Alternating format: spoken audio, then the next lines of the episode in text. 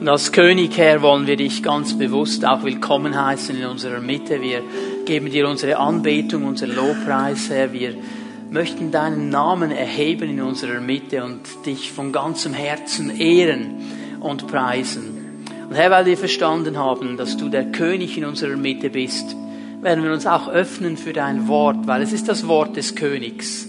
Und wir wollen gut hinhören, was du uns sagen möchtest heute Morgen. Und ich danke dir, Herr, dass du durch dein Wort in unsere Leben hineinwirkst, dass du uns dienst und aufbaust, uns stärkst, Herr, dass wir von deinem Wort ermutigt werden und immer mehr verstehen, was du für uns vorbereitet hast. Ich danke dir, Geist Gottes, dass du uns dabei hilfst, Herr, das Wort richtig zu verstehen, es auch aufzunehmen in unserem Leben, zu bewahren und in die Praxis umzusetzen. Und ich preise dich dafür. In Jesu Namen. Amen. Amen. Bitte nehmt eure Plätze ein. Wir beschäftigen uns seit einer längeren Zeit jetzt mit der Endzeitlehre der Bibel. Ich werde hier heute Morgen eine Fortsetzung machen und vor allem über ein Thema sprechen, das wir jetzt in den letzten ähm, paar Wochen ein bisschen so von allen Seiten an uns angetastet haben, die Wiederkunft Jesu Christi, dieser große Moment, wenn er zurückkommen wird. Wir wollen heute Morgen mal hineinschauen, was die Bibel da ganz genau zu sagen hat. Und ich glaube, dass der Herr uns wirklich die Augen auch öffnen wird für das, was geschehen wird in diesem ganz, ganz speziellen Moment. Und ähm, mir ist eine Sache aufgefallen, hat mich beschäftigt in den letzten Tagen, dass wir oft so die Tendenz auch merken in unserer Zeit, all diese Wahrheiten um die Wiederkunft, um die Endzeit, so ein bisschen wie von uns wegzuschieben, weil das ist ja irgendwann in der Zukunft und ich lebe ja schließlich heute. Und was hat das jetzt mit mir zu tun? Und wir haben so ein bisschen diese Tendenz. Und wenn ich hineinschaue in die Geschichte der Pfingstbewegung, dann fällt mir eines auf, dass die Väter und die Mütter der Pfingstbewegung ganz stark in dieser Naherwartung Jesu Christi lebten. Das ist das, was sie innerlich immer wieder angetrieben hat.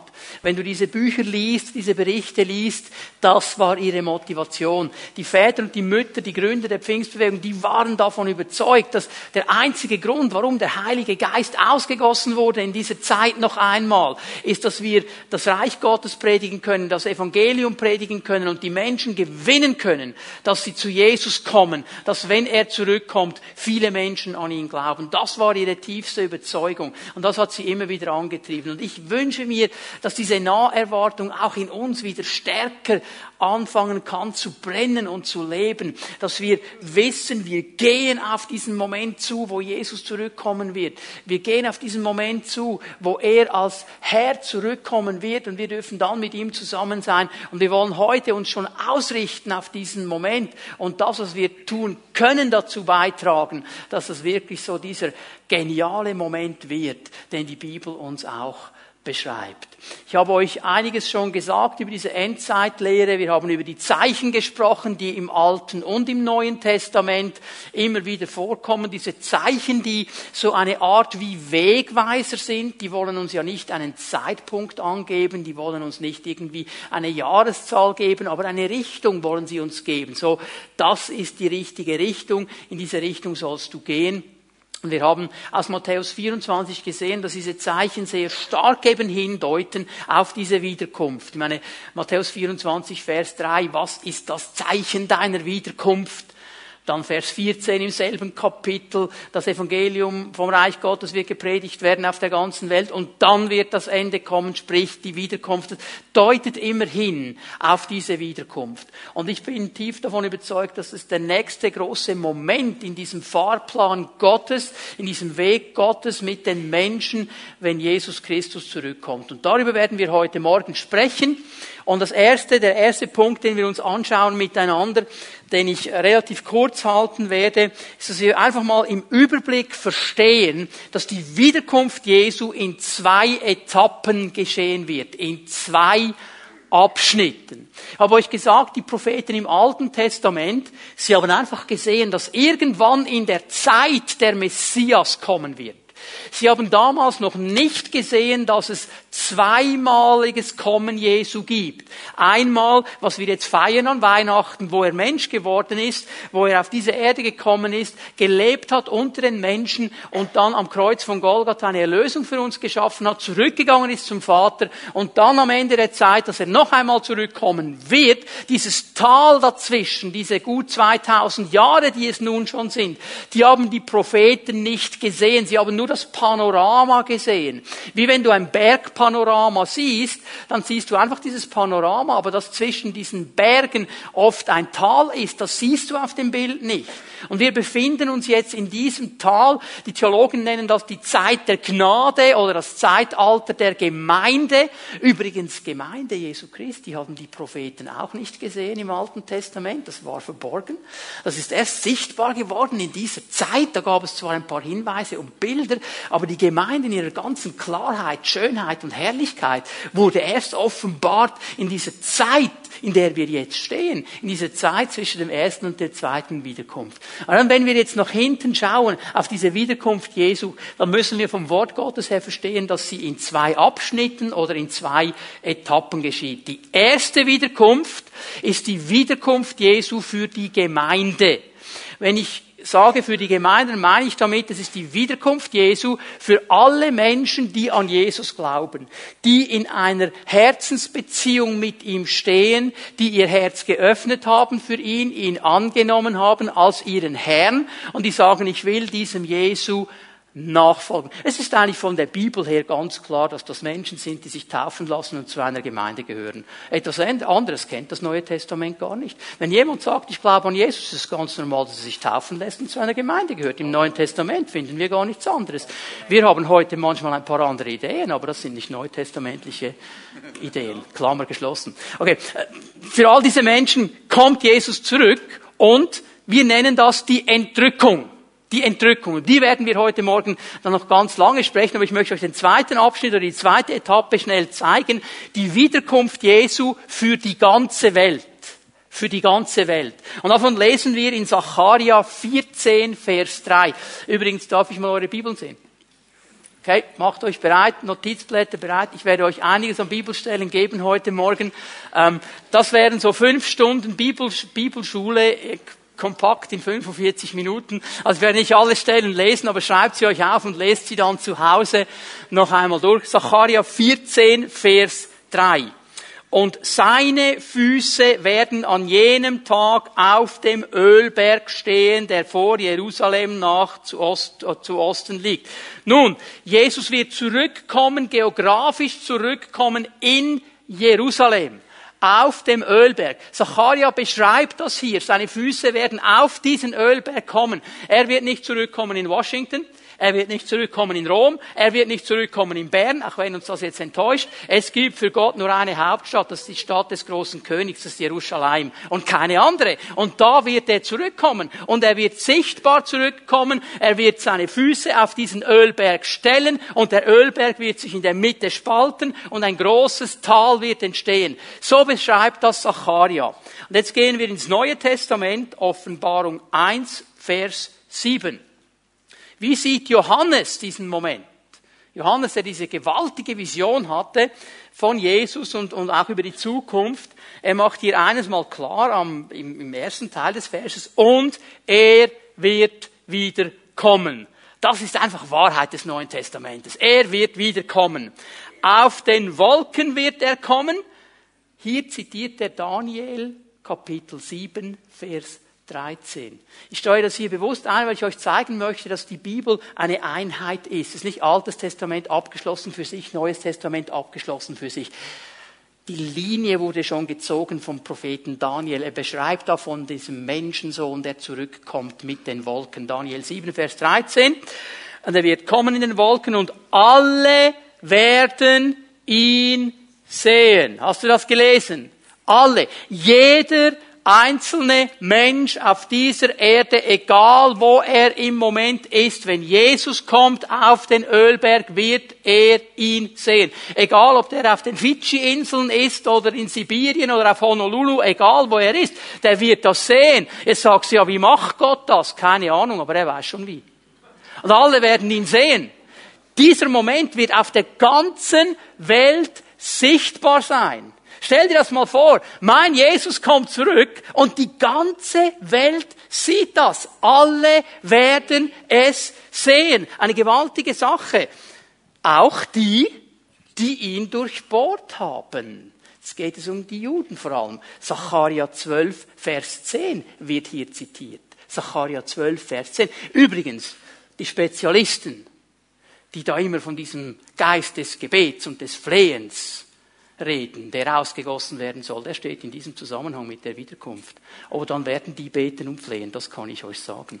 Weil die werden in diesem Moment etwas erkennen, was sie über Jahrtausende nicht erkannt haben. Dass nämlich ihr Messias bereits gekommen ist und sie ihn nicht erkannt haben.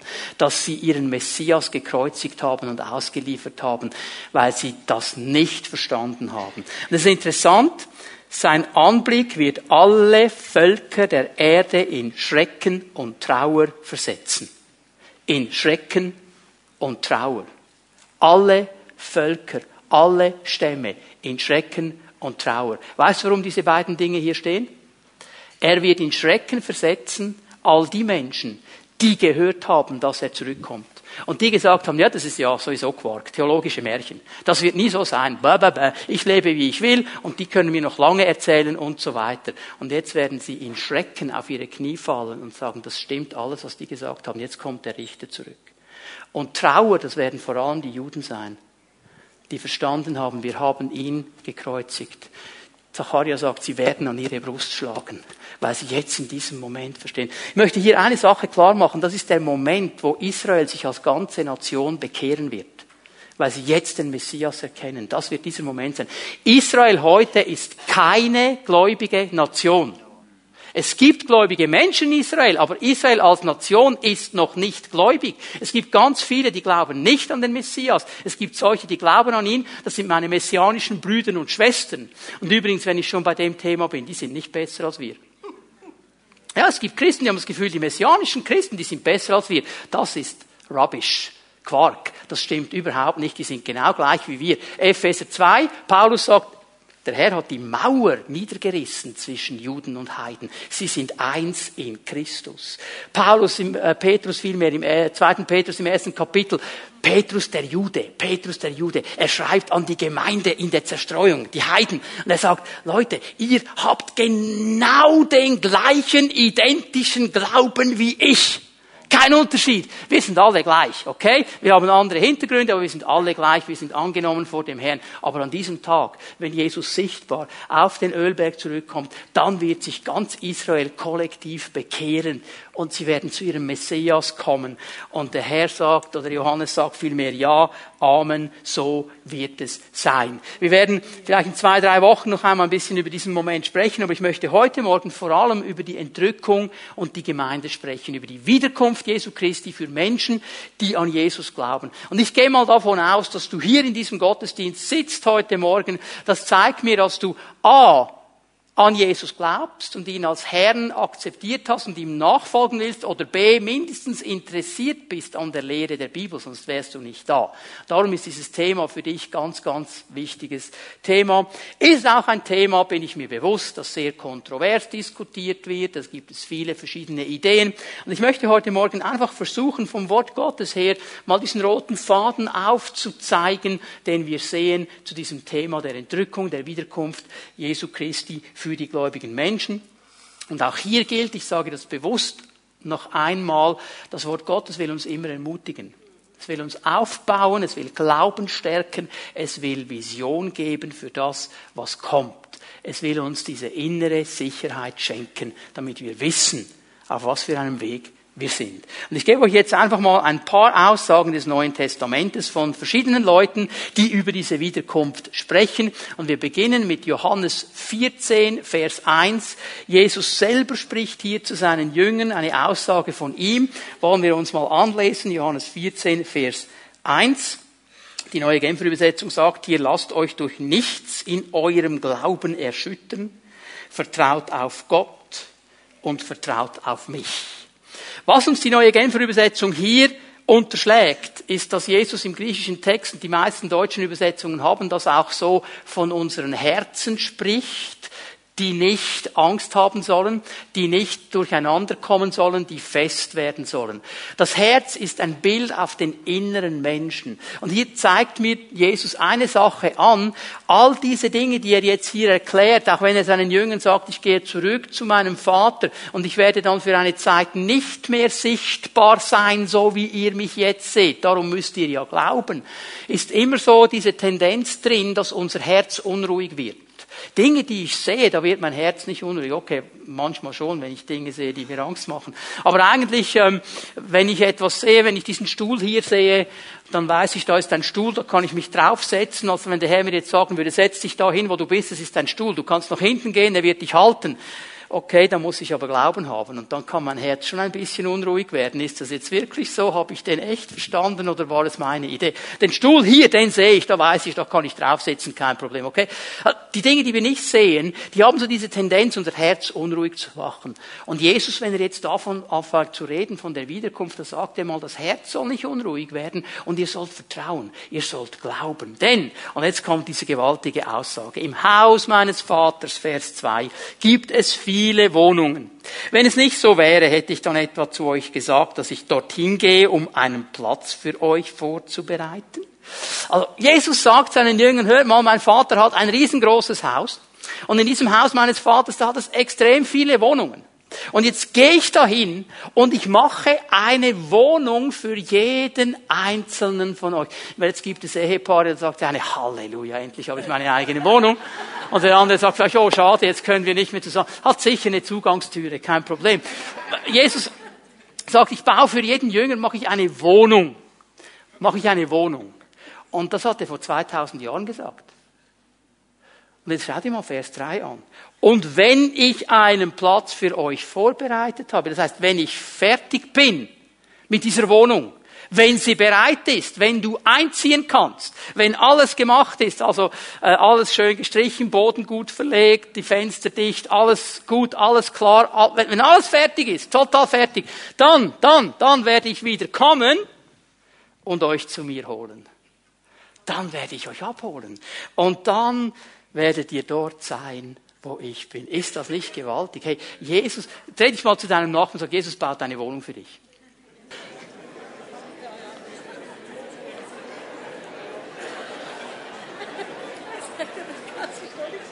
Und wenn sie fertig ist, wenn sie fertig ist, dann wird er kommen und uns abholen. Und das Interessante, ich nehme mal Folgendes aus diesen Wahrheiten über die Wiederkunft, die Jesus sagt. Einmal diese Wahrheit, dass er zurückkommt, dass er uns eine Wohnung macht und er zurückkommt, das soll mein Herz beruhigen. Weil ich weiß, er lässt mich nicht alleine weil ich weiß, er lässt mich nicht alleine zurück. Denn ich stelle mir nur eine Sache vor, ich meine, ich habe das im ersten Gottesdienst gesagt, wenn ich Mark irgendetwas helfe, bei ihm im Garten oder in der Wohnung oder was, ich, ich will ihm einen Gefallen tun, dann denke ich an ihn dabei. Ich mache das ja für ihn, ich möchte ihm gerne einen Gefallen tun. Und Jesus geht jetzt hin und baut eine Wohnung für dich, der denkt an dich dabei. Denkt, oh, was würde der Anna wohl gefallen? Rosarote Gardinen oder blaue, was, ich weiß nicht recht. Und er, er macht sich Gedanken, er denkt an uns. Manchmal haben wir den Eindruck, der hat mich vergessen. Die momentane Lage ist vielleicht, er hat mich vergessen, es ist nicht da. Er denkt immer an dich. Er freut sich an uns. Er jubelt über uns. Er ist der König, der sich freut und er ist dran, eine Wohnung zu bauen. Darum kann mein Herz beruhigt sein.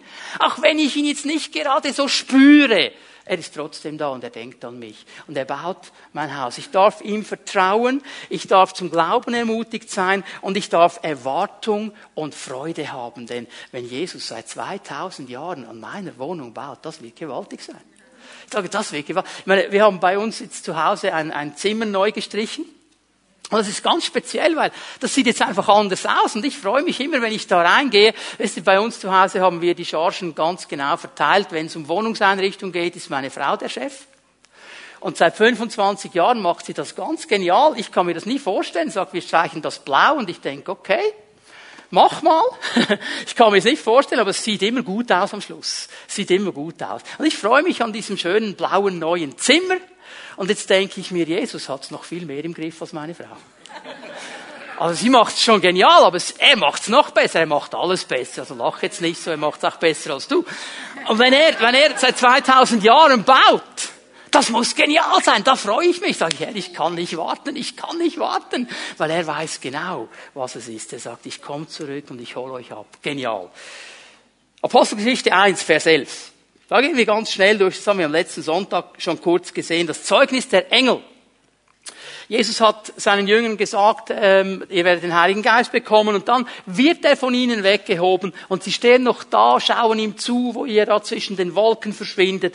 Und jetzt kommen diese Engel und sagen zu ihnen, ihr Männer von Galiläa, sagten sie, warum steht ihr hier und starrt zum Himmel hinauf? Dieser Jesus, der aus eurer Mitte in den Himmel genommen worden ist, wird wiederkommen und zwar auf dieselbe Weise, wie ihr ihn habt gehen sehen. Er bestätigt hier noch einmal, hör mal, der kommt zurück. Übrigens, ihr wisst ja, wo das geschehen ist. In Jerusalem. Auf dem Ölberg. Er wird genauso zurückkommen. Auf dem Ölberg. Okay? Und das gibt uns eine Vision. Die Wahrheit über die Wiederkunft will uns eine Perspektive geben. Hey, wir gehen nicht auf den Untergang zu. Also, wenn du auf den Untergang zugehen willst, ich gehe auf den Aufgang zu. Ich gehe auf ihn zu, weil er holt mich ab und er wird wieder zurückkommen und er wird mich abholen. Gib mir Perspektive. Jetzt möchte ich euch eine ganz interessante Aussage von Petrus zeigen. Apostelgeschichte 3 ab Vers 19. Petrus hat die Möglichkeit, hier zu predigen, nachdem der Gelähmte, der an dieser schönen Pforte am Eingang des Tempels schon lange war, geheilt worden ist. Und die Leute sind begeistert, die haben den gekannt. Dieser lahme Bettler war jeden Tag da und sie wussten alle, der ist schon ganz lange gelähmt und jetzt ist er plötzlich geheilt und er springt herum und kommt herein und Petrus kann predigen. Und mitten in dieser Predigt drin fängt er an, über die Wiederkunft Jesu zu sprechen. Wir lesen mal ab Vers 19, Apostelgeschichte 3. Kehrt jetzt also um und wendet euch ihm, dem Herrn, zu, damit er die Schuld auslöscht, die ihr durch eure Verfehlungen auf euch geladen habt. Dann wird er die ersehnte Zeit der Ruhe anbrechen lassen und wird euch den senden, den er zu eurem Retter bestimmt hat, Jesus den Messias. Zunächst allerdings ist Jesus, wie Gott es geplant hat, in den Himmel zurückgekehrt. Dort nimmt er den ihm gebührenden Platz ein, bis die Zeit kommt, in der alles wiederhergestellt wird, wie Gott es schon seit langem durch seine heiligen Propheten angekündigt hat. Eine ganz interessante Aussage. Ich möchte hier ein paar Dinge anmerken, damit wir verstehen, um was es geht. Das erste, was wir verstehen müssen, Vers 19. Das irritiert uns ein bisschen, denn wenn wir in der Bibel lesen, kehrt um und wendet euch ihm, dem Herrn zu, dann haben wir so alle ein bisschen die Tendenz zu denken, okay, das ist der Moment der Bekehrung. Da, wo ich umgekehrt bin, wo ich mich Jesus zugewandt habe. Und dann immer das Gefühl, ja, das redet er jetzt einfach zu Menschen, die Jesus noch nicht kennen. Darum ruft er sie ja auf, diesen ersten Schritt zu machen.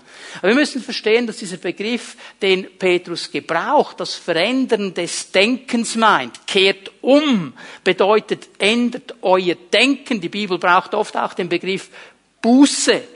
Und das ist nicht etwas, das irgendwo nur am Anfang meines geistlichen Lebens steht. Es ist etwas, das mein Leben als Jünger kennzeichnet.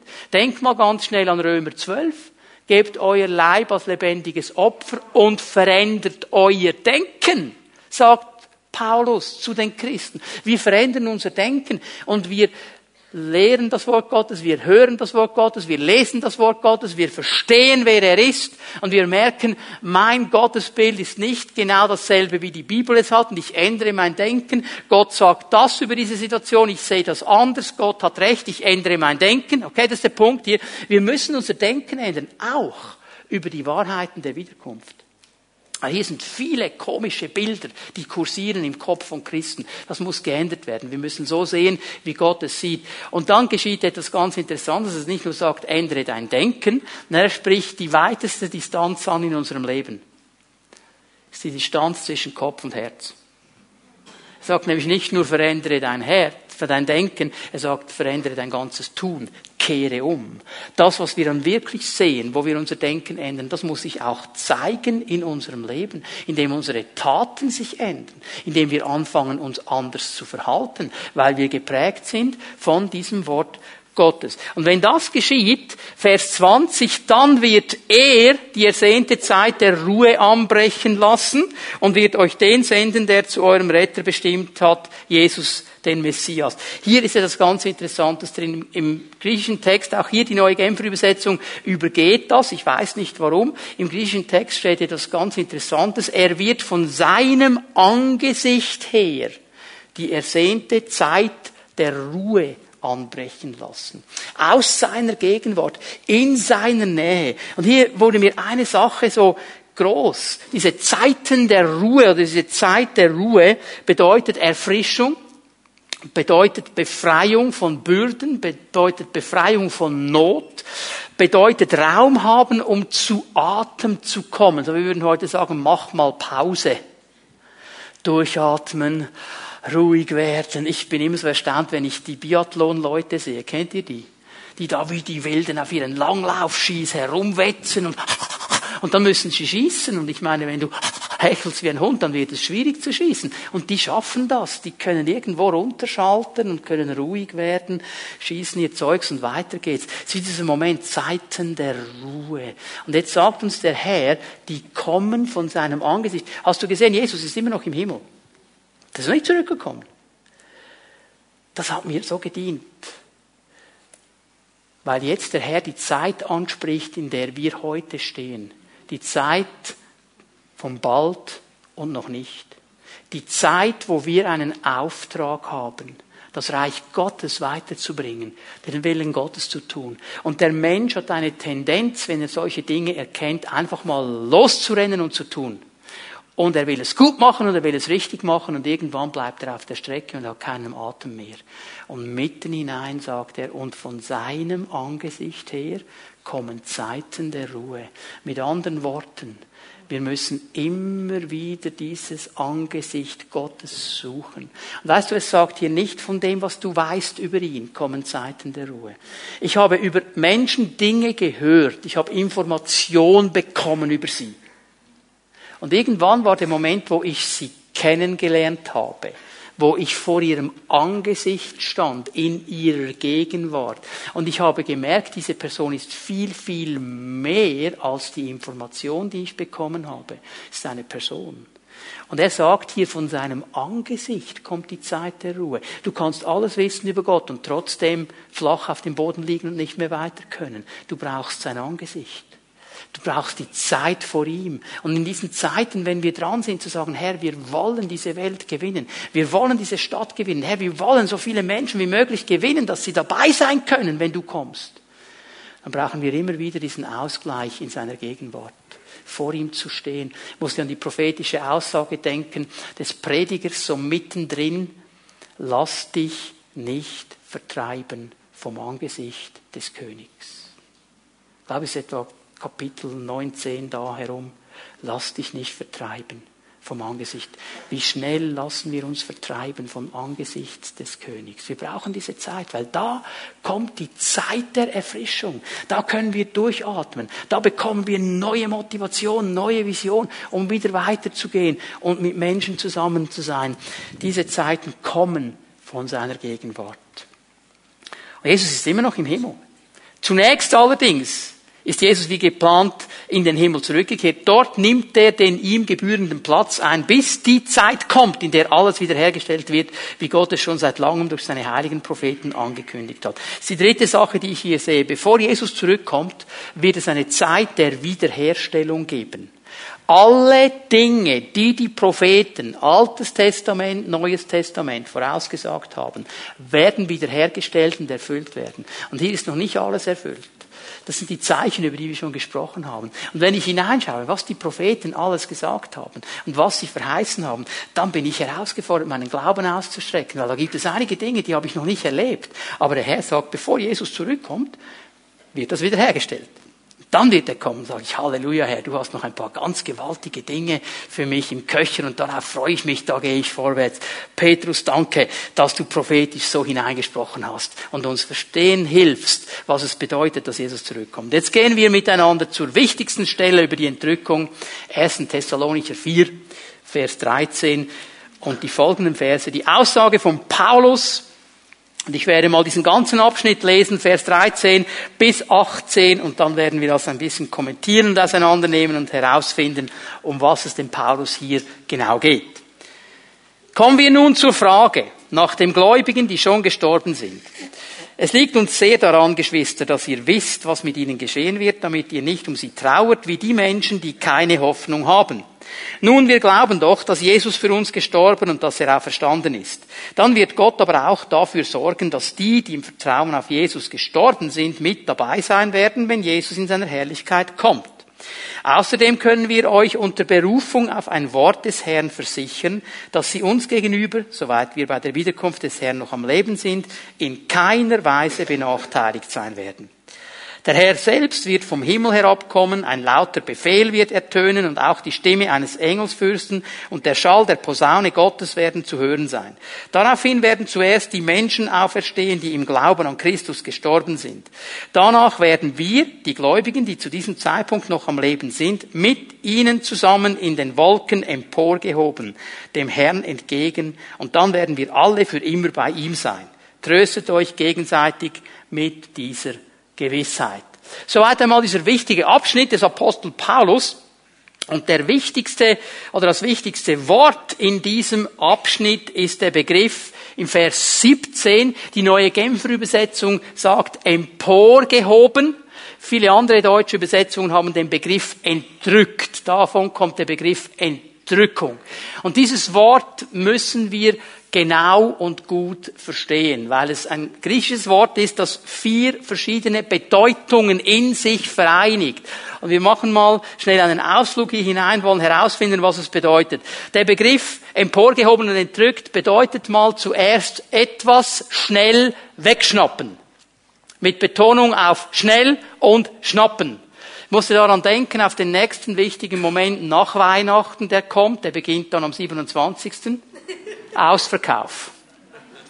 Und da geht es auch ums schnell wegschnappen. Denn wenn du ein Schnäppchen haben willst, musst du schnell sein.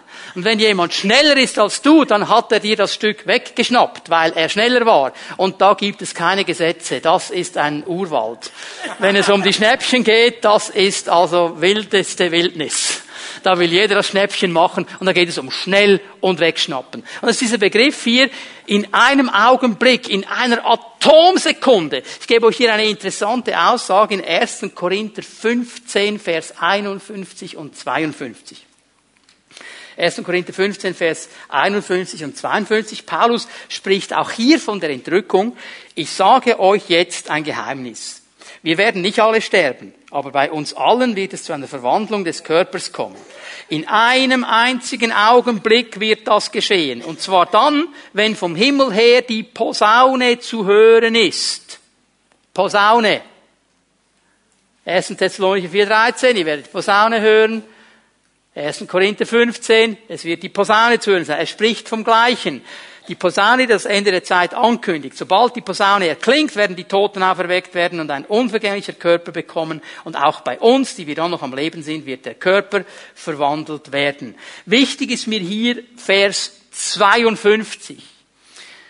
Die neue Genfer Übersetzung sagt, in einem einzigen Augenblick. Paulus braucht hier zwei Worte, um dieses schnell wegschnappen zu erklären. Der erste Begriff im Griechischen en atomo, in einem Atomaugenblick, also schneller als eine Millisekunde. Das geht so schnell, das checkst du gar nicht. Und dann versucht er ein zweites Bild noch zu bringen, um uns zu erklären, wie schnell das es geht in einem Augenblick. Klick, klick, Klick. Schau dir mal deinen Nachbarn, nicht so lange, sonst kann er sich nicht mehr konzentrieren. Aber so schnell klicken wir mit den Augen und merken es nicht mal mehr. Und er sagt, das wird so schnell gehen, du wirst schnell weggeschnappt werden. Das geht schnell. Das ist eine ganz schnelle Sache und die wird nicht vorgewarnt. Also nicht so, dass die Posaune dann ertönt und sagt, hallo, Posaune, macht euch bereit, in 25 Minuten checken wir aus. Also weißt du, ich denke, wir hören vielleicht den ersten Milliton der Posaune und dann sind wir schon weg. Schnell wegschnappen. Schnell. Darum leben wir in einer Neuerwartung. Darum leben wir in der Neuerwartung. Das geht schnell. Da kommen nicht hundert Vorwarnungen. Das geht ganz schnell. Schnell wegschnappen. Das zweite oder der zweite äh, äh, Teil dieses Wortes ist mit Kraft ergreifen. Da wird eine gewaltige Kraft freigesetzt. Ich meine, stell dir das mal vor. Jesus wartet seit 2000 Jahren auf seine Braut. Auf die Gemeinde. Seit 2000 Jahren. Und der wartet auf seine Braut. Und dann in dem Moment, wo der Vater sagt, so Jesus, jetzt, hol sie. Hol sie. Dann geht etwas los mit Kraft. Da wird die ganze Kraft Gottes freigesetzt. Und dann wird etwas Gewaltiges schnell weggeschnappt werden. Und wir werden ihm entgegengerückt werden in einer Kraftwirkung Gottes. Das wird gewaltig sein. Halleluja. Also alles, was du erlebt hast mit Heiligen Geist und so weiter, kannst du alles vergessen in dem Moment.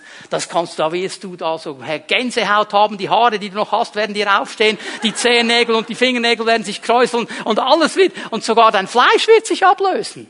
So fühlt sich das an. Ja, wir werden überkleidet werden mit einem neuen Leib. Wir bekommen dann in diesem Moment den Auferstehungsleib. Da wird etwas Gewaltiges an Kraft Gottes geschehen. Die dritte Bedeutung, eine ganz interessante, als Eigentum beanspruchen als Eigentum. Dieses Wort Harpazo bedeutet auch, ich beanspruche mein Eigentum. Und das zeigt es jetzt aus der Sicht des Herrn. Der Herr wird kommen in diesem Moment und er wird sagen, alle, die mir gehören, vom ersten Moment an, seit es Gemeinde gibt, bis zu dem Moment, wo er zurück, alle, die mir gehören, wo immer sie sind, ich hole sie jetzt. Und jetzt müssen wir eines verstehen, kein Teufel, kein Dämon, keine Schwiegermutter kann dich zurückhalten. Niemand, niemand. Egal wer auch immer da noch zurückhalten will, kannst du vergessen. Keine Umstände, gar nichts. Wenn Jesus kommt und sagt, das ist mein Eigentum, dann bist du weg da. Dann bist du weg, weil er ist der Chef. Er ist der Chef. Niemand anders ist der Chef. Wir müssen das verstehen. Er ist der Chef. Und wenn er sagt, jetzt ist der Moment, die Posaune erklingt, ich hole meine Braut, dann bist du weg. Egal, wo du gerade dran bist. Vierte Bedeutung, zu einem neuen Ort bringen, zu einem anderen Ort bringen. Die Entrückung ist eigentlich primär ein Transportmittel, ein Lift an einen ganz besonderen Ort. Das werde ich euch in zwei, drei Wochen dann zeigen, wo das hingeht. Werde ich hier ganz schnell machen. Und das fünfte, und hier bleiben wir einen Moment, weil hier möchte ich eine Sache klar machen. Harpazo bedeutet auch vor einer Gefahr errettet werden. Vor einer Gefahr errettet werden. Und das deutet hier eine Sache an, die mir ganz, ganz wichtig ist. Ich weiß nicht, was du schon gelesen hast über dieses ganze Thema der Entrückung, aber wenn du Bücher gelesen hast, wenn du Dinge gehört hast, dann wirst du irgendwann über dieses Thema gestolpert sein. Äh, die meisten von uns wissen, es gibt einen Moment in dieser letzten Zeit, die siebenjährige Trübsalzeit wo dann das ganze Gericht Gottes über diese Welt kommen wird. Und die große Diskussion ist jetzt die, ist die Entrückung am Anfang der Trübsalzeit? Ist sie in der Mitte der Trübsalzeit oder ist sie erst ganz am Schluss? Also wie viel Zorngericht werden die Christen noch erleben müssen? Das ist die große Frage. Und ich möchte euch heute Morgen zeigen, warum ich persönlich der Meinung bin aus dem Neuen Testament, dass wir ganz am Anfang der Trübsalzeit entrückt werden, bevor die eigentlich losgeht. Das kann man biblisch belegen.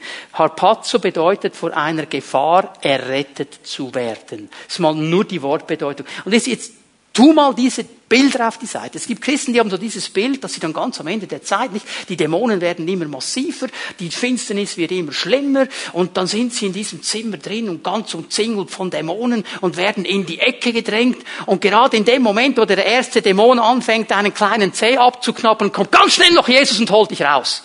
Also einen Biss hat er schon genommen, so um Haaresbreite. Das kannst du vergessen. Jesus ist viel souveräner ist viel souveräner als das. Der Teufel, der ist viel, viel kleiner, als wir ihn machen. Der hat eigentlich gar nichts mehr zu sagen hier. Hier kommt Jesus. Das müssen wir verstehen. Von einer Gefahr erretten. Jetzt gebe ich euch eine Reihe von Bibelstellen. Wir gehen mal zusammen zu Römer 5, Vers 9. Römer 5, Vers 9. Deshalb kann es jetzt, nachdem wir aufgrund seines Blutes für gerecht erklärt worden sind, keine Frage mehr sein, dass wir durch ihn vor dem kommenden Zorn Gottes gerettet werden. Paulus macht folgende Sache hier. Sagt, ihr seid aufgrund des Blutes Jesu für gerecht erklärt. Weil ihr dieses Blut angenommen habt, seid ihr gerecht gemacht worden. Jetzt ist es doch überhaupt keine Frage, dass ihr von dem kommenden Zorn Gottes errettet worden seid, weil ihr seid ja gerecht. Offenbarung 6, Vers 16 beschreibt die Trübsal als die Zeit des Zornes Gottes und des Zornes des Lammes. Und die Frage, die ich dir heute Morgen einfach stellen möchte, ist die, warum ist das Lamm oder sollte das Lamm zornig sein auf seine Braut, die es am Kreuz erlöst hat und mit seinem Blut gereinigt hat? Über seine Braut, über die gesagt wird, ist jemand in Christus, ist er eine neue Kreatur, das Alte ist vergangen, Neues ist geworden, 2. Korinther 5, Vers 17. Über die die Bibel sagt, 2. Korinther 5, Vers 20, er, der keine Sünde wusste, von keiner Sünde wusste, wurde für uns zur Sünde gemacht, damit wir in ihm die Gerechtigkeit Gottes sein. Römer 8, Vers 1, es gibt keine Verdammnis für die, die in Christus Jesus sind. Warum sollten diese Leute durch das Zorngericht gehen? Weil Jesus das Zorngericht für sie getragen hat, am Kreuz von Golgatha. Da hat sich der Zorn Gottes entladen. Wir hielten ihn für bestraft. Jesaja 53. Jawohl, der Zorn Gottes über die Sünde war über ihm. Warum sollten wir durch diese Zorngerichte hindurchgehen? Es gibt keinen Grund. Wir sind erlöst von Jesus, wir sind gerecht gemacht von ihm. Wir werden vorher auschecken. Wenn du sagst, ja, da bin ich nicht sicher, du kannst auch in der Mitte oder am Schluss gehen, ich gehe am Anfang. Das machen, wie du willst. Offenbarung 4. Offenbarung 4, Vers 1. Danach wurde mir etwas anderes gezeigt. Ich sah im Himmel eine geöffnete Tür und hörte, wie die gleiche Stimme, die schon zuvor mit mir gesprochen hatte und die wie eine Posaune klang. Aha, Posaune. Jetzt kommt die wieder, die Posaune. Jetzt könnte jemand denken, ja, die Bibel hat irgendwie eine Vorliebe für Posaunen. Ja, nicht unbedingt. Was ist denn im Zusammenhang? 1. Thessalonicher 4,3. Posaune, 1. Korinther 15, 51, Posaune, Offenbarung 4, Vers 1, Posaune, spricht immer vom Gleichen. Wieder klang eine Posaune, und die sagte zu mir, komm hier herauf. Ich werde dir zeigen, was nach den Dingen, von denen du bereits gehört hast, noch kommen muss. Jetzt folgendes, schreib dir das auf. Offenbarung 1, Vers 19. Offenbarung 1, Vers 19 ist der Schlüsselvers, um die Offenbarung zu verstehen. Offenbarung 1, Vers 19. Schreibe auf, sagt Jesus zu Johannes, was du gesehen hast, was ist und was kommen wird. Okay? Dreifacher Auftrag hat Johannes. Er soll aufschreiben, was er gesehen hat, was ist und was kommen wird. Was du gesehen hast, bezieht sich auf die Vision, die Johannes von Jesus hatte. Offenbarung 1. Er beschreibt ganz detailliert, was er gesehen hat am Tag des Herrn. Er hat Jesus gesehen und er beschreibt ihn, das weiße Kleid, die Haare, die Augen wie Feuerflammen und so weiter, diese ganze Bilder in Kapitel 1. Was du gesehen hast. Was ist, bezieht sich auf Kapitel 2 und 3 die Sendschreiben an die sieben Gemeinden, die real existiert haben in der Provinz Kleinasien, heutige Türkei. Diesen Gemeinden schreibst du. Und er hat allen einen Sendbrief geschrieben. Was ist? Und dann ab, ab Kapitel 4 bis hinten heraus kommt das, was noch geschehen wird. Das ist noch nicht geschehen. Das wird erst kommen. Und das erste, was mir auffällt, ab Kapitel 4. Das erste, was mir auffällt, ist, dass die Geschehnisse wegverlegt werden von der Erde in den Himmel. Jetzt wird nicht mehr beschrieben, was auf der Erde geschieht, sondern was im Himmel geschieht. Danach wurde mir etwas anderes gezeigt. Ich sah im Himmel eine geöffnete Tür und eine Stimme wie eine Posaune, die mir sagte, komm herauf. Also Johannes, jetzt kommst du herauf. Der Repräsentant der Gemeinde Jesu Christi wird eingeladen, in den Himmel zu kommen. Und in dem Himmel ist eine geöffnete Türe, ist ein Bild für etwas Neues. Und dass sie geöffnet ist, heißt, man kann hindurchgehen, man kann hineingehen. Als Repräsentant der Gemeinde wird Johannes entrückt. Und er steht hier in einer interessanten Tradition, die schon im Alten Testament bekannt war. In Lukas 17 spricht Jesus über die Endzeiten. Er sagt, es wird Zeit wie in der Zeit Noahs. Es wird sein wie in der Zeit Lots. Warum diese beiden Männer? Noah wurde mit seiner Familie gerettet, bevor das Gericht kam. Vor dem Zorngericht war er in der Arche. Lot wurde aus Sodom herausgeführt, bevor das Gericht kam. Und es sind die Gerechten. Noah ist der Prediger der Gerechtigkeit. Und erinnere dich an die Diskussion, die äh, Abraham mit Gott hatte. Ja, aber wenn es Gerechte gibt, wenn es Gerechte gibt, warum wurde Lot herausgeführt? Offensichtlich war er gerecht in den Augen Gottes. Die Gerechten werden vor dem Gericht weggenommen. Die gehen nicht durch das Gericht. Wir haben gerade festgelegt vorher, wir sind gerecht, nicht aus uns, sondern aus Jesus Christus. Das ist ein Bild hier. Johannes geht hinauf in den Himmel und er sieht die Dinge jetzt von einer anderen Perspektive. Interessant ist weiter zu sehen in der Offenbarung ab Offenbarung 4, Vers 1 bis zu Offenbarung 19, Vers 7 kommt der Begriff Gemeinde oder irgendein Hinweis auf die Gemeinde nicht mehr vor. In dieser ganzen Zeit wird nicht mehr von Gemeinde oder von Braut oder von Leib Jesu gesprochen. Erst ab Offenbarung 19, Vers 7 kommt das Bild der Gemeinde wieder in den Blickwinkel. Und weißt du, um was es da geht? Um etwas ganz Gewaltiges werden wir anlesen miteinander. Offenbarung 19 beschreibt zwei ganz wichtige Dinge. Zum ersten Mal das Hochzeitsmahl des Lammes. Als dass wir eingeladen sind an ein Hochzeitsmahl mit Jesus, ist ja klar, wir sind die Braut, oder? Sollten wir ja dabei sein. Schau mal, wie, wie, wie Johannes das beschreibt. Lasst uns jubeln vor Freude und ihm die Ehre geben, denn jetzt wird die Hochzeit des Lammes gefeiert. Seine Braut hat sich für das Fest bereit gemacht. Vers 8. Sie durfte sich in reines, strahlend weißes Leinen kleiden. Unterstreicht das in deiner Bibel. Reines, strahlend weißes Leinen. Das ist unser Hochzeitskleid. Das ist das Gewand, das wir anhaben, wenn wir das Hochzeitsmahl mit Jesus feiern, wenn wir in dieser Feier drin sind. Und weißt du, dann wird es einen Wein geben. Da kannst du alles vergessen, was du hier auf dieser Erde bekommst. Jesus hat gesagt, ich werde keinen Wein mehr trinken, bis an dem Moment. Und dann, wenn ich heirate, dann werde ich den besten Tropfen des Himmels öffnen. Halleluja. Also kannst dich, wenn du Weinliebhaber bist, schon mal freuen. Genial. Was geschieht noch? Hast du deinen Finger noch bei Vers 8 mit der weißen Leinwand? Lass uns mal Vers 11 anlesen. Nun sah ich, dass der Himmel geöffnet war. Und auf einmal erschien ein weißes Pferd, auf dem jemand saß. Der Reiter heißt der Treue und Wahrhaftige und er kommt als gerechter Richter und führt einen gerechten Krieg. Seine Augen glichen lodernden Flammen und auf dem Kopf trug er viele Kronen. Auf seiner Stirn stand ein Name, der nur ihm selbst bekannt ist und der Mantel, in den er gehüllt war, war mit Blut getränkt.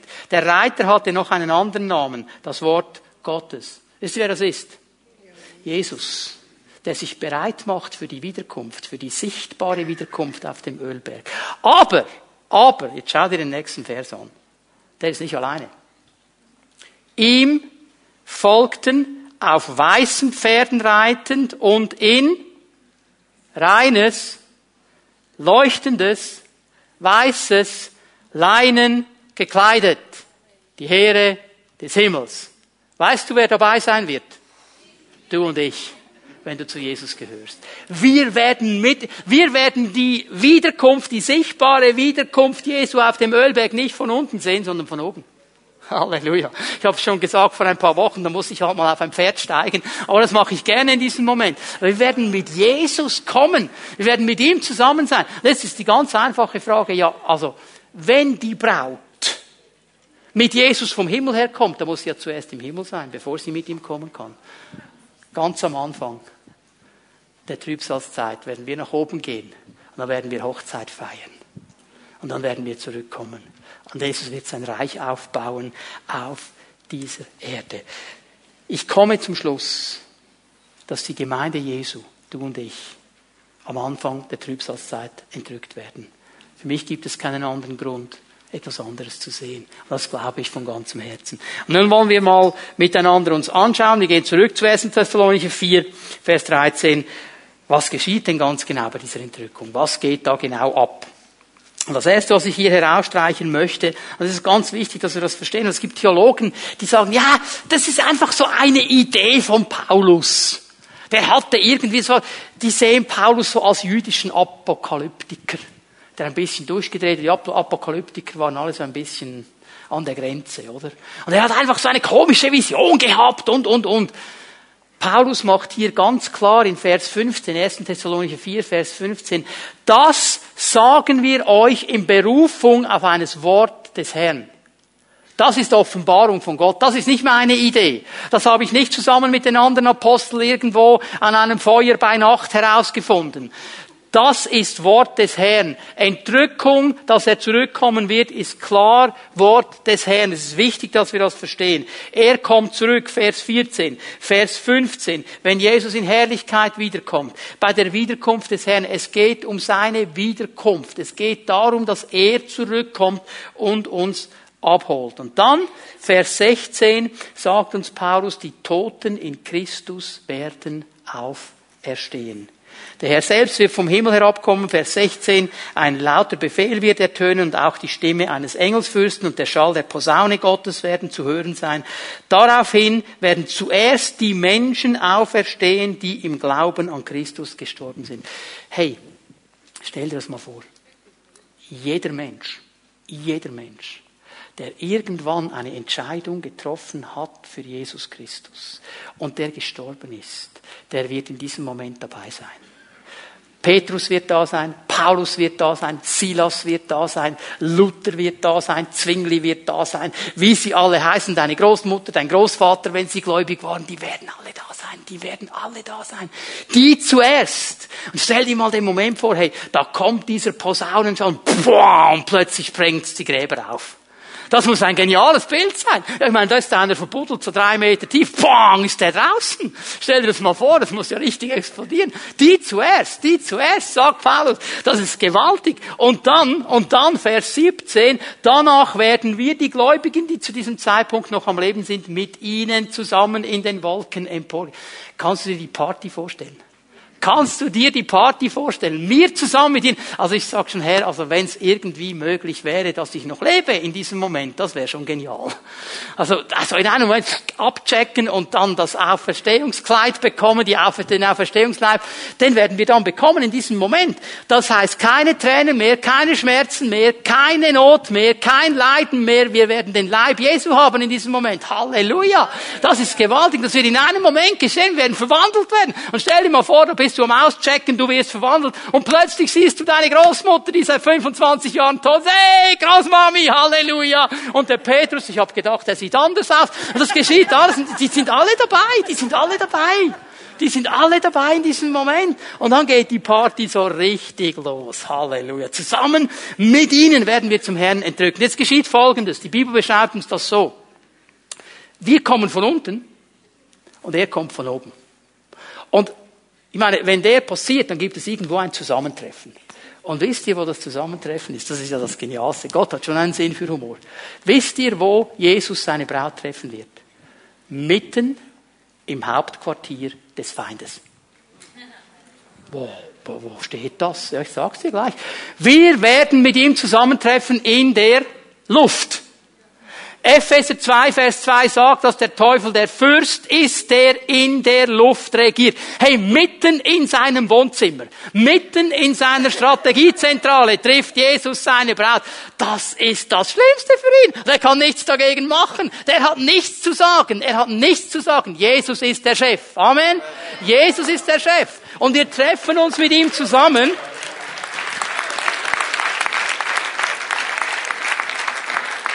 Und dann geht's erst richtig los und wir werden bei ihm sein alle Zeit. Dann werden wir in Ewigkeit mit ihm zusammen sein.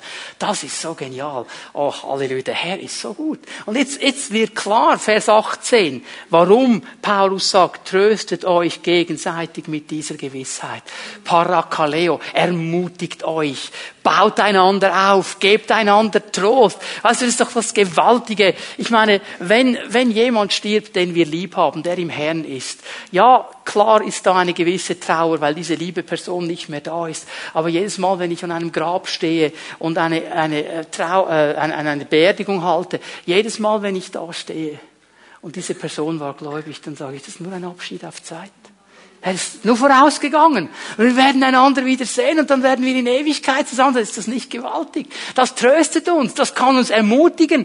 Hey, jede Situation, Jesus hat sie im Griff. Er hat den Zeitplan. Er dreht an der Uhr. Es gab früher mal so eine Zeichentrickserie und am Schluss kam, wer hat an der Uhr gedreht, oder? Dass es so, so schnell fertig ist. Da dreht niemand anders an der Uhr als Jesus. Und er dreht richtig. Er dreht richtig. Und wir dürfen wissen, in jeder Situation, in jedem Umstand, Jesus hat die Uhr in seiner Hand. Und darum können wir ermutigen, darum können wir erbauen, darum können wir auf Glauben ausrichten, sagen, Jesus hat dich in der Hand. Der lässt das nicht zu, dass du untergehst. Er wird mit dir kommen.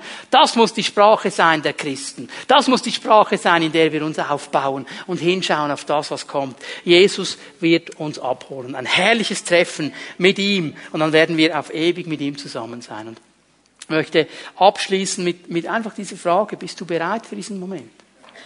Bist du bereit für diesen Moment? Also vielleicht bist du hier heute Morgen und, und du merkst, hey, ich, ich muss mich ganz neu für ihn entscheiden. Vielleicht hast du das noch nie gemacht. Vielleicht hast du noch nie dein Leben ganz bewusst Jesus gegeben. Dann entscheide dich heute Morgen für ihn, damit du dann sein Eigentum bist, wenn die Posaune erschallt. Damit du dann dabei bist, wenn die Posaune ertönt. Und vielleicht merkst du, es sind so viele Dinge in mein Leben hineingekommen, die irgendwie weggenommen haben an dieser Priorität, die sich eingeschlichen haben. Und ich muss ganz neu wieder eine Entscheidung treffen, zu sagen, Jesus, du bist die erste Priorität. Ich will nicht verstopfte Ohren haben, wenn die Posaune ertönt dann entscheide dich ganz neu für ihn, sag, hey, ich werde alles auf die Seite legen. Es gibt Christen, und das kann ich fast nicht verstehen. Ich kann's, ich versuche es zu verstehen, ich kann es fast nicht. Die haben Angst vor diesem Moment. Die fürchten sich vor diesem Moment. Ich kann das fast nicht verstehen. Aber ich möchte dir ganz liebevoll eine Sache sagen. Wenn du Angst hast vor diesem Moment, dann möchte ich dich wirklich fragen, stehst du vor dem Angesicht Gottes? Hast du wirklich eine lebendige Beziehung mit dem Lamm Gottes? Denn wenn das Lamm dich erlöst hat, musst du doch keine Angst haben. Dann wird das Lamm für dich da sein. Und wenn du Angst hast, wenn dir diese Dinge bange machen, dann entscheide dich heute zu stehen und zu sagen, nein Herr, das lasse ich nicht mehr zu. Das soll mich ermutigen, das soll mich aufbauen, das soll mir keine Angst machen, das soll mich ausrichten auf dich. Ich musste heute Morgen, als ich für den Gottesdienst gebetet habe, an dieses alte Weihnachtslied denken, das viele von euch noch kennen. Macht hoch die Tür, das Tor macht weit damit der Herr einziehen kann. Muss daran denken, das ist so diese Haltung, für die wir uns immer wieder entscheiden, sagen, Herr, ich lebe ein Leben in der klaren Hingabe an dich. Ich mache meine Herzenstür weit und mein Tor auf und du sollst kommen und du sollst mein Herr sein und mit dir werde ich zusammen vorwärts gehen und ich werde so viele Menschen wie möglich versuchen zu gewinnen, dass sie dabei sind, wenn die Posaune abgeht. Und ich weiß, dass ich dann in der Zwischenzeit immer wieder mal bei dir vor deinem Angesicht vorstellig werden muss, um Zeiten der Ruhe zu holen können, damit ich das durchziehen kann bis am Ende. Das ist Hingabe. Das ist Hingabe. Ich möchte dich ermutigen, dass wir miteinander aufstehen, dass wir einen Moment still werden vor dem Herrn und uns überlegen, Herr, was ist dran in meinem Leben heute Morgen? Können wir uns ausrichten auf den Herrn für einen Moment? Frage einfach mal den Heiligen Geist. Herr, was, was ist dran? Was ist dran? Ich möchte bitten, dass wir für einen Moment unsere Augen schließen, dass niemand herumschaut in diesem Gottesdienstsaal. Ich möchte dich fragen, was hat der Herr dir gezeigt? Zu welcher Entscheidung hat er dich ermutigt? Es ist die Entscheidung, ganz neu zu sagen, Herr, du bist mein Herr. Ich will dir mein ganzes Leben geben, vielleicht zum ersten Mal, vielleicht zum wiederholten Mal. Hat er dich ermutigt, dass du all das, was dir Angst macht, all das, was dich unsicher machen will, auf die Seite legst und ihm vertraust, dass er dein Leben in der Hand hat? Es ist vielleicht einfach der Punkt, dass du sagst, Herr, ich will einfach hingegeben leben. Ich will dir dienen. Dazu entscheide ich mich, das Tor zu öffnen, die Türe zu öffnen. Aber vielleicht auch ganz neu zu entscheiden und zu sagen, Herr, ich brauche diese Zeiten der Ruhe. Ich komme ganz bewusst vor dich in deine Gegenwart. Und ich nehme diese Zeiten der Erquickung. Was immer der Herr dir gezeigt hat heute Morgen, zu was immer er dich ermutigt hat, wenn wir unsere Augen geschlossen halten und niemand herumschaut im Saal, möchte ich dich einfach einladen, dass du da, wo du stehst, wenn der Herr zu dir geredet hat und du möchtest diese Entscheidung treffen, dass du einfach da, wo du bist, deine Hand ausstreckst zum Herrn und ihm sagst, Herr, ich habe das verstanden, ich werde dran gehen. Danke, Herr. Danke. Streck ihm einfach deine Hand entgegen. Sag, Herr, ich habe das verstanden. Herr, das werde ich umsetzen. Herr, das werde ich tun. Danke, Herr. Danke, Herr. Danke, Herr. Es sind viele Hände, die nach oben gehen. Ich möchte das jetzt folgendermaßen machen heute Morgen. Ich werde ein Gebet sprechen, dass der Herr dir begegnet. Dann werden wir noch einmal in die Anbetung gehen, in den Lobpreis. Und ich möchte aber dann auch gleichzeitig den Raum hier vorne öffnen. Wenn du sagst, ich bin froh um ein persönliches Segensgebet, dann werden die Zellenleiter und Leiterinnen hier vorne stehen, werden bereit sein, mit dir zu beten, die Entscheidung festzumachen. Vielleicht sagst du, hey, das ist gut so. Vielleicht sagst du, ich bin so dankbar, wenn ich dieses persönliche Gebet einfach noch in Empfang nehmen darf. Und diesen Raum wollen wir öffnen. Herr Jesus, du siehst diese Hände, du siehst diese Menschen. Du kennst ihre Leben, du kennst ihre Umstände, du weißt, was für eine Entscheidung das es ist, der sie sich stellen wollen. Und ich bitte dich, Geist Gottes, dass du jetzt kommst mit deiner Gegenwart und ihnen begegnest und ihre Herzen berührst und ihre Herzen erfüllst. Und Herr, dass du ihnen dabei hilfst, diese Entscheidung festzuhalten und in dieser Entscheidung zu gehen. Und Herr, ich möchte beten, dass von diesem Moment an sich Dinge verändern in ihrem Leben und sie mit einer ganz neuen Glaubenserfrischung und einem neuen Glaubensmut vorwärts gehen können. Ich danke dir für deine segnende Hand über ihren Leben. In Jesu Namen. Amen.